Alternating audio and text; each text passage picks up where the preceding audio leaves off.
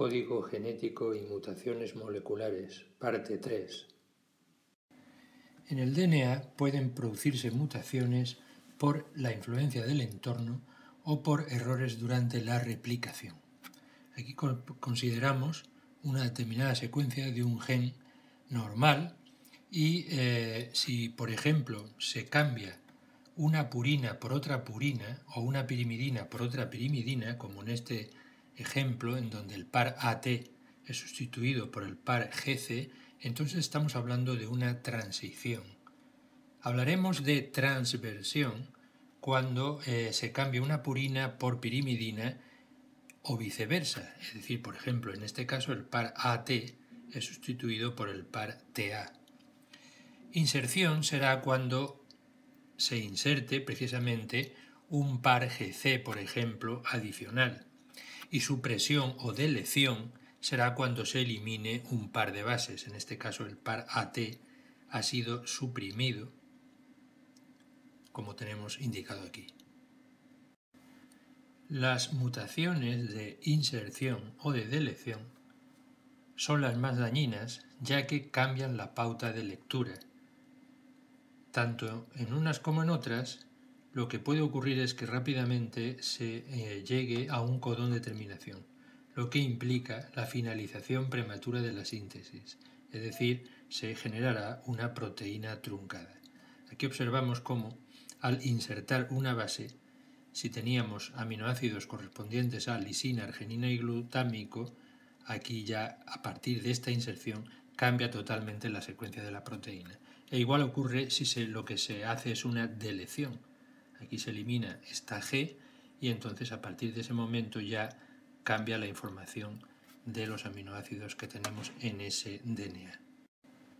Los mutágenos son agentes químicos que producen mutaciones. Hay varias clases. Por ejemplo, están los agentes que modifican las bases del DNA y dentro de ellos tenemos los agentes desaminantes.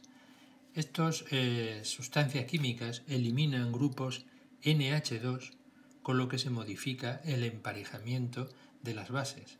Así, adenina pues eh, pasaría a ser hiposantina y esta eh, base hiposantina es capaz de emparejarse con citosina, como podemos observar aquí, en lugar de lo que correspondería que sería timina.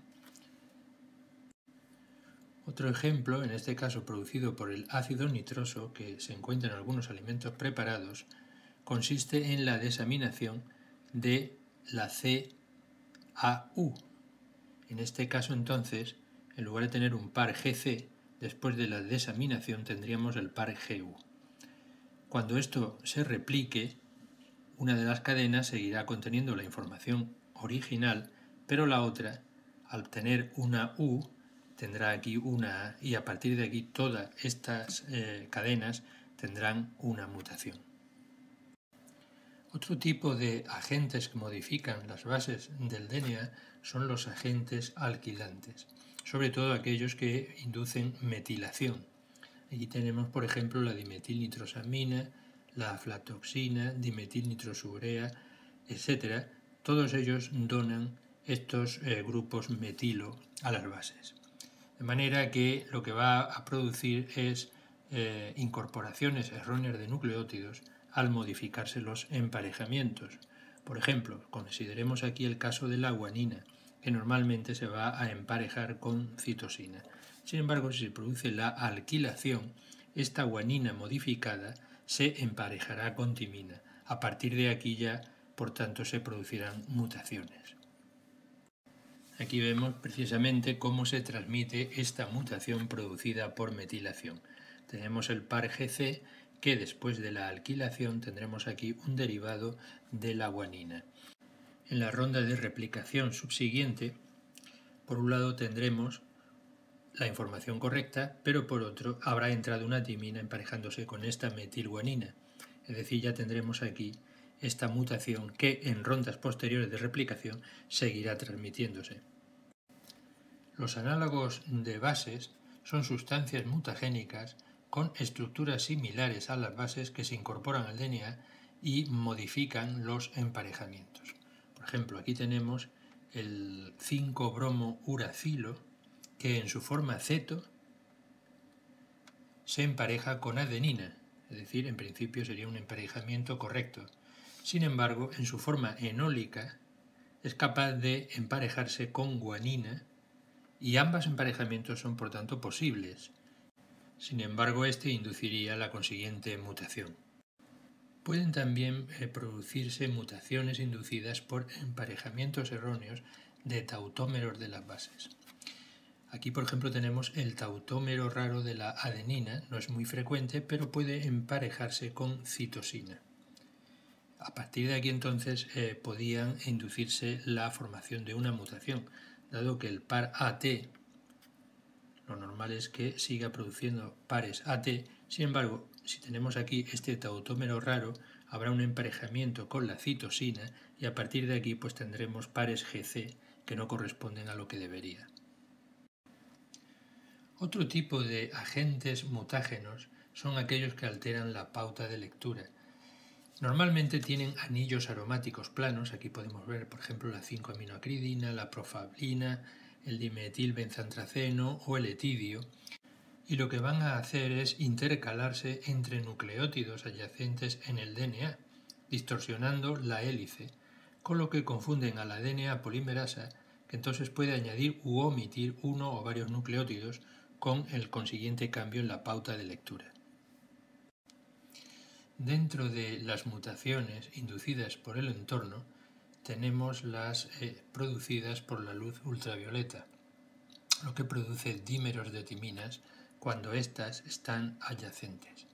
Esto provoca interferencia en la replicación del DNA. Esta reacción de dimerización puede revertirse por la acción de una enzima fotorreactiva, la DNA fotoliasa que rompería los dímeros de timina para volver a la situación inicial. Otra forma de reparar los dímeros de timina producidos por la luz ultravioleta es por la acción de la UVR-ABC ecinucleasa. Este complejo enzimático detecta los dímeros y corta la cadena de DNA, 8 nucleótidos, hacia la, mm, el extremo 5' y cuatro nucleótidos hacia el 3', dejando una hebra de DNA sencilla que será rellenada posteriormente por la DNA polimerasa y sellada por la DNA ligasa, de manera que volvemos a la situación inicial sin la mutación. Existen otras enzimas involucradas en procesos de reparación del DNA, como es la uracil N-glicosidasa,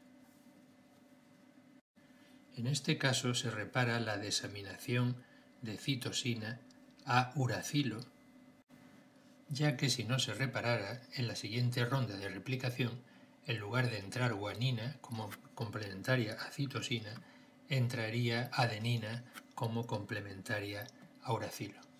Para ello, esta enzima patrulla el DNA y detecta uracilo como algo extraño, eliminándolo. El sitio sin la base es escindido por la AP endonucleasa y rellenado con la DNA polimerasa y sellado con la DNA ligasa, de forma que volvemos a la situación original, al emparejamiento GC. Es ahora cuando comprendemos la lógica de que en el DNA haya timina en lugar de uracilo que está presente en el RNA.